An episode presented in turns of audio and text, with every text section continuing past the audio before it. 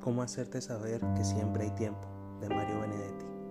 ¿Cómo hacerte saber que siempre hay tiempo? Que uno solo tiene que buscar y dárselo. Que nadie establece normas, salvo la vida. Que la vida, sin ciertas normas, pierde forma. Que la forma no se pierde con abrirnos. Que abrirnos no es amar indiscriminadamente. Que no está prohibido amar.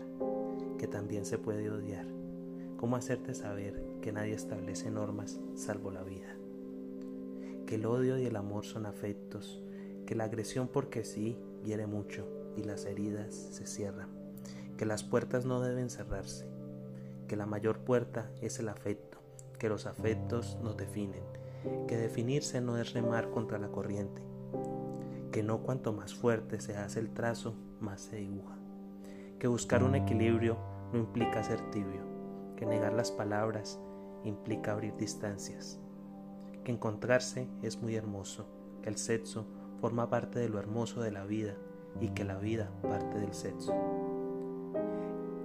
que el porqué de los niños tiene un porqué, que querer saber de alguien no es solo curiosidad, que querer saber todo de todos es curiosidad malsana, que nunca está de más agradecer que la autodeterminación no es hacer cosas solo, que nadie quiere estar solo, que para no estar solo hay que dar, que para dar debemos recibir antes, que para que nos den también hay que saber cómo pedir, que saber pedir no es regalarse, que regalarse es en definitiva no quererse, que para que nos quieran debemos mostrar quiénes somos, que para que alguien sea hay que ayudarlo.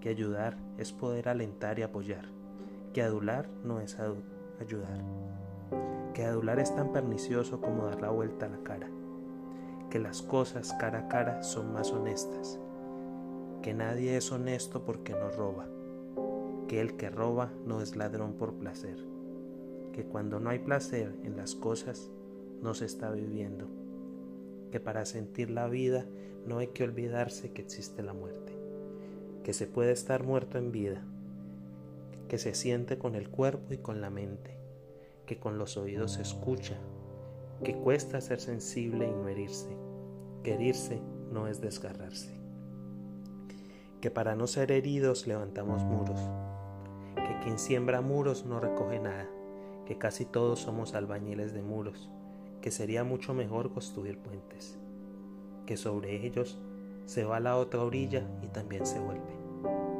que volver no implica retroceder, que retroceder puede ser también avanzar, que no por mucho avanzar se amanece más cerca del sol. ¿Cómo hacerte saber que nadie establece normas, salvo la vida?